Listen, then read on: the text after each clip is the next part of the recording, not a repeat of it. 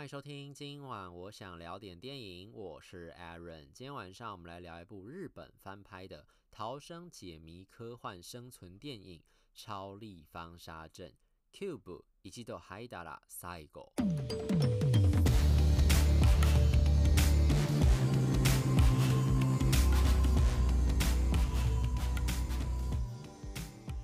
这部《超立方沙阵》是改编自一九九七年的一部加拿大的靠片，那个靠片的英文片名就叫做 Cube，就是立方体的那个 Cube。然后中文片名那个时候翻译是叫异次元沙阵。那个时候呢，这个靠片其实拍摄的成本不算太高，才三十五万美金，然后就创造了九百万美金的票房，算是相当好的成绩了，已经回本了。所以你就知道他其实有很多的 follower，就是有很多的粉丝，其实喜欢这个片子的。这个片子的成本不高，原因是因为它其实就是在一个有限的。空间里面去拍的，就说呢，这群主角就来到了一个不知道为什么会来到一个就是充满了各种陷阱的立方体，它是一个一个立方体相连起来的大的一个立方体，所以这个立方体立方体不是有六个面吗？这六个面上面都有奇怪的这个门，然后你打开这个门之后呢，就能通往下一个立方体。可是呢，每个立方体之间可能会藏有一些陷阱，就可能这个立方体里面可能有。呃，致命的镭射，可能有高温的火焰枪，可能会有可怕的因为声音而触动的一些铁线钢丝，可能会把人斩成肉泥，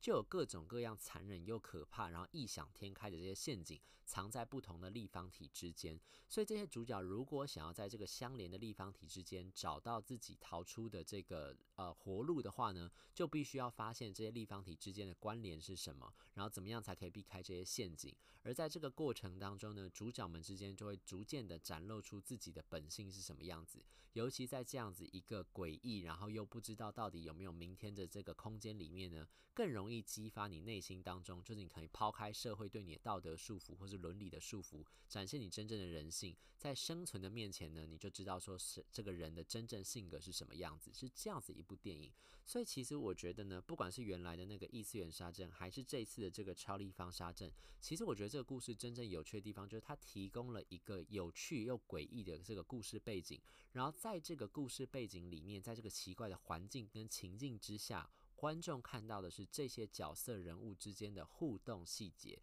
有趣的其实是互动细节，因为其实像这样的生存游戏的这种类型，其实之前已经拍过很多了。呃，应该说这种。类型的电影，在这个异次元沙阵之后，然后这次的超立方沙阵之前，其实已经拍过相当相当多的。不管是说一群人被被困在一个奇怪又变态的一个有限空间里面，比如说像两千零四年开始拍的夺魂剧的那个系列，还是说后来就是一群人想要在这个空间里面想尽办法逃出生天，在这个可怕的生存游戏里面逃出生天的故事，比如说像大逃杀，然后还有之后的密室游戏，我们之前有介绍过的密室游戏嘛，还有之前很红就是。这一阵子应该都很红的，就是鱿鱼游戏。其实这种类型的故事都有很多。然后呢，在这样子一个呃一众的这些逃生生存游戏的故事里面呢，到底这个超立方沙阵如何横跨了这样子算起来是二十几年的这个时空隔阂，拍出属于现代的这个故事？我觉得才是这个故事翻拍主要要讲的东西。就是呢，你说像这个夺魂剧这个系列，或者是密室游戏这个系列，它主要讲的其实就是形式。他没有讲说故事，他不需要跟太跟你解释说这个故事到底为什么会这样子发生。但重点，他吸引观众的要点就是说，这些关卡非常的新奇，非常的诡异。非常让人觉得毛骨悚然，主要就是用创意跟关卡硬体方面的一些设计让观众买单。那如果你要走到软体面，就可能是像鱿鱼游戏这个样子。它主要讲其实是在这种简单的关卡之外，其实是讲的是人性的故事。这些关卡可能暗合到这些主角各自的人生故事是什么东西，然后他们为什么会闯入这样的一个游戏里面，做出这样的一个决定，暗合他们之间。不管你说他可能是滥情也好，或者是温情也好，但至少他讲出的是一个关。于这个关卡还有人物之间连接的这个故事，可是相比之下，你就会觉得《超立方沙阵》是一个没头没尾的故事。它故事本身的设定就是这个样子，就是它是一个完全架空的，就你完全不知道说为什么会有这样一个超立方出现在这个空间里面，然后为什么这些人会被选入，就是这些主角，像这次《超立方沙阵》里面总共有六个主角，为什么是这六个主角进到这个超立方里面？他其实也没有认真的跟大家解释，就是说为什么选到他们，他们主角自己也都不知道，他们就只是说自己。醒来，睁开眼睛就发现说：“哎，自己怎么来到这个地方？然后充满了各种危险，然后必须不断的去试探，说拿下一个空间有没有安全，有没有危险，能不能够往前进。然后互相在这个路上就遇到其他的同伴，有点像是一个大型的，像是一个白老鼠实验一样。然后你根本不知道是谁在观察他们，到底是谁做出这样的一个超立方的空间？这些联合背后制作公司是谁？然后不，他们的目的是什么？选到这些人的目的又是什么？观察有没有人在观察他们？他们的要点是什么东西？全部都没有解释。这个其实那个时候就有人在说，其实不管是一九九七年的那个异次元杀阵，还是这一次这个超立方杀阵，它其实就算是一种卡夫卡式的故事。所谓的卡夫卡式呢，就是来自于那个作家卡夫卡。就是呢，他的作品里面都会呈现出这样的一种风格。这个风格是什么呢？就是呢，在现代专业分工的这种工业社会里面呢，因为已经产生一种某一套固定的规则和生存的方式，所以身处在这个规则跟生存方式的人呢，就是我们这些人呢，不管是你是什么样的一个阶级，位处在不同位阶，有不同样的身份，然后有不同的任务呢，因为分工合作关系，每个人都有不同工作嘛，你就因为这套规则的关系，你就限制住了，你就觉得你只能做这样的事情，所以每一个社会上面小小的螺丝钉，都依照这个社会赋予你的角色跟任务而在做这样的一个工作，但你都不去问说为什么你要做这样的工作，你甚至会觉得这样的工作是没有办法逃脱的，你必须不断，这个社会就变成这些框架就变成像是一个大迷宫一样限制在你身上，你不断的想要寻找出路，可是你只能围着这些迷宫给你的设定去走。但是你没有想到的是，这个迷宫的墙可能是你自己一块砖块一块砖块盖起来的。就这个社会的限制，这个社会的规则，可能是你自己大家一起创造出来的。但是我们创造出来之后，又被深陷在这样的一种限制当中，然后又觉得很痛苦，然后找不到出路，是这样一种算是比较悲剧性、比较悲观的一种故事限制在里面。在卡夫卡的很多作品里面都有讲到这样一种风格跟这样一种感觉呈现出来。因为像是他有一个作品就叫做波塞顿，你会想说波塞顿不是海神吗？海神都已经是在这个社会的顶端阶级了，为什么他会觉得自己被这个社会给限制住呢？因为那个故事里面讲，就是说海神波塞顿，他每天在海底世界，他虽然贵为海底之王，但他在做的事情就是日理万机，在忙于政务，所以他每天都有非常多政治相关的这种文书工作要处理。所以虽然他坐拥了权势，可能坐拥了财富，但他在这个里面一样只是一个小小的螺丝钉。他要做的工作就是管理这个社会。所以其实你看，像他这样子呢，他也还是必须要福音这个社会给他的角色，要满足这个社会的期待是什么？可是呢，你就会想，就说，诶，可是像波塞顿这样子，他到底为什么要满足？他为什么必须要做这个工作？他的责任心到底是哪里而来的？这一方面你可以说责任心，另一方面其实也是来自于他自己的一种自傲，因为他就觉得，就是说这个社会，就比如说像君王以前君王制的时候，他就觉得说，只有我能够当君王，你们这些人就是天生而来，就是没有我这样子一个呃命，你们就是没有这个命，所以你们也没有这个脑袋，没有这个智慧，没有这个运气，可以变成这样子一个统治者，所以他其实也不愿意把他自己的一些责任下放给其他的一些下属，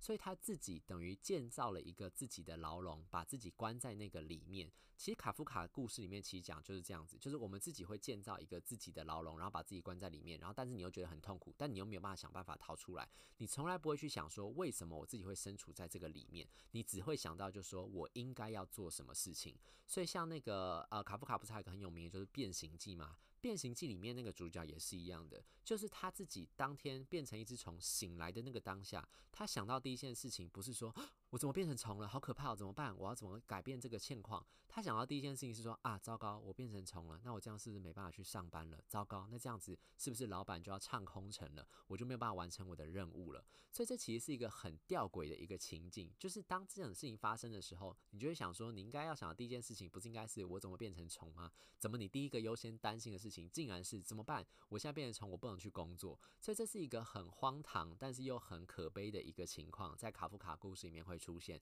然后呢，这样子一种风格，其实很多人就说，在异次元杀阵还有这次超立方杀阵里面，你其实都可以看到，就这些主角其实一开始醒来的那个当下，虽然他们有稍微疑问一下，讲说，诶。为什么会身处在这个地方？但是后来随后他们马上就开始了自己的任务，他们就觉得他们任务就是要赶快逃出这个地方，然后赶快回到外面的那个社会。但是你细想背后原因，就想说，那为什么我一定要逃到外面的社会？我不能就死在这个里面吗？他们都没有想过这件事情哦。尤其最明显的就是吉田钢太郎演的那个大老板，他也就是一个大老板。然后呢，他本来一开始看到这些人，因为他等于是最后这群主角最后发现的，他们随着他们在那个通道里面跑来跑去嘛，最后发现的就是吉田刚太郎。他本来一开始看到这几个人来找他的时候，想说你们是不是就是这个呃所谓的主办方？然后你们要想办法把我救出去。他本来很开心说啊，太好了，我终于可以出去了，因为我还有很多的公务要处理。他是公司的大老板嘛，他就说我还有很多的公务，我和员工要仰赖我啊，然后我对这个社会很有贡献啊，然后我太太、我的家人、我的家人、我的太太、我的小孩，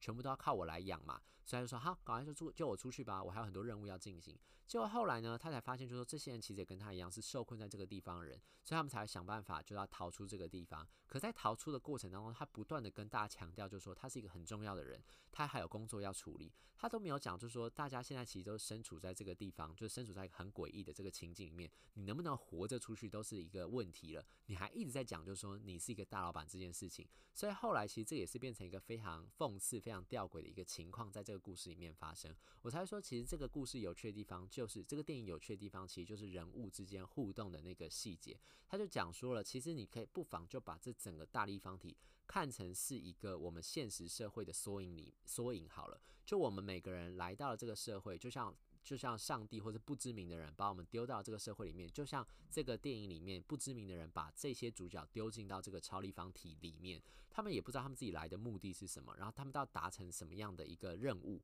他们只知道说，哦，我可能被赋予某样一个角色，那我就应该要做这个角色应该让我做的事情，比如说他们现在就是。呃，来到这个游戏里面的这个受受到游呃参加这个游戏的参赛者，所以他们现在的任务就是要赢得这场游戏。赢得游戏这个呃结果是什么？就是他们必须要逃出这个迷宫里面，逃出这个联合的立方体，谜样的联合立方体。他们就不断的前进，不断的前进，不断的前进。那到底为什么要做这件事情？其实他们也没有认真的问过。其实就像我们来到这个社会上一样，你也不太确定说，其实一开始大家，我相信大家都不太知道自己所谓的使命是什么。到底为什么要来到这边？所以这其实是有一点点存在主义的那种哲学思辨在里面。就是我存在的目的到底是什么？我为什么要存在在这个地方？他们里面也是一样，在超立方沙这里面也是一样。这主角开始也在问，就说为什么我要来到这个地方？为什么要在这个游戏里面？为什么会身处在这个地方？所以其实后来他们就开始渐渐的解答的时候，才发现说他们其实背后有一些些故事在里面。可是到了最后。到底他们有没有办法逃出升天？他们有没有办法得到一个好的结局？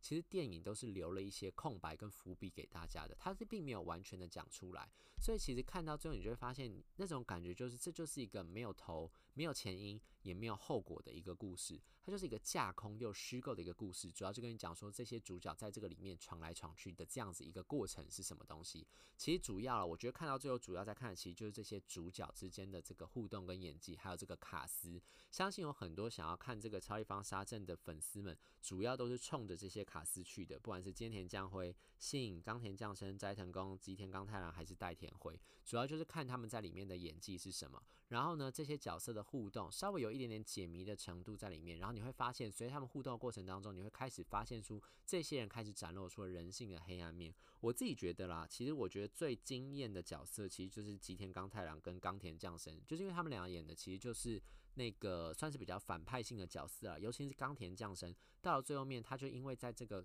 奇怪的空间里面开始出现有一点点精神失常的这个状态，这种压力其实已经压得他喘不过气了，所以他就开始出现了他自己的精神失常状态。然后呢，再加上这个吉田钢太郎不断的就是以自己的权势、自己的阶级的这种呃权威去压迫他。然后因为他本身在外面的世界、现实世界里面就是一个打工仔嘛，所以其实他自己本来就藏着很多压力，在他本来一开始展现的笑容背后，其实他是有非常非常多的压力在他压在他的身上的，所以他就不断的呢。想就是到了最后，他就开始展现他的这个呃人性比较可怕这个地方。到后面，我觉得其实他的那种戏真的会让人家觉得毛骨悚然，尤其他笑起来那个感觉真的是有够变态的。所以在这个电影里面，你就可以看到冈田将生，我自己觉得他是一个超级大亮点啦，因为他这种角色的本身的性格描绘本身就是比较突出，会让人家觉得比较印象深刻的。所以看到最后呢，我相信大部分的观众其实都会在这个里面看到自己喜欢的这些演员演出这样的一个角色。至于这个电影到底想要带给大家什么样的省思？我觉得其实就是个人自己看了之后会有什么样的感想。到底呢？这个这个本电影本身呢，我觉得它其实并没有提供太多的线索给大家，就是非常隐晦的，那暗示大家，就说你可以去思考，会不会说这样子的一个过程，他们在解谜、逃出生天的这样一个过程里面，其实是暗合我们自己现实当中的很多的这些暗示在里面的，自己可以思考一下，或许会带给你不同的启发。以上就是今天想跟大家分享的这部《超立方杀阵》。如果对这节节目内容有任何的意见，欢迎留言或者到 Instagram 搜寻“电影轮三”私讯小盒子，让我知道。今晚我想聊点电影，我们下次再见，拜拜。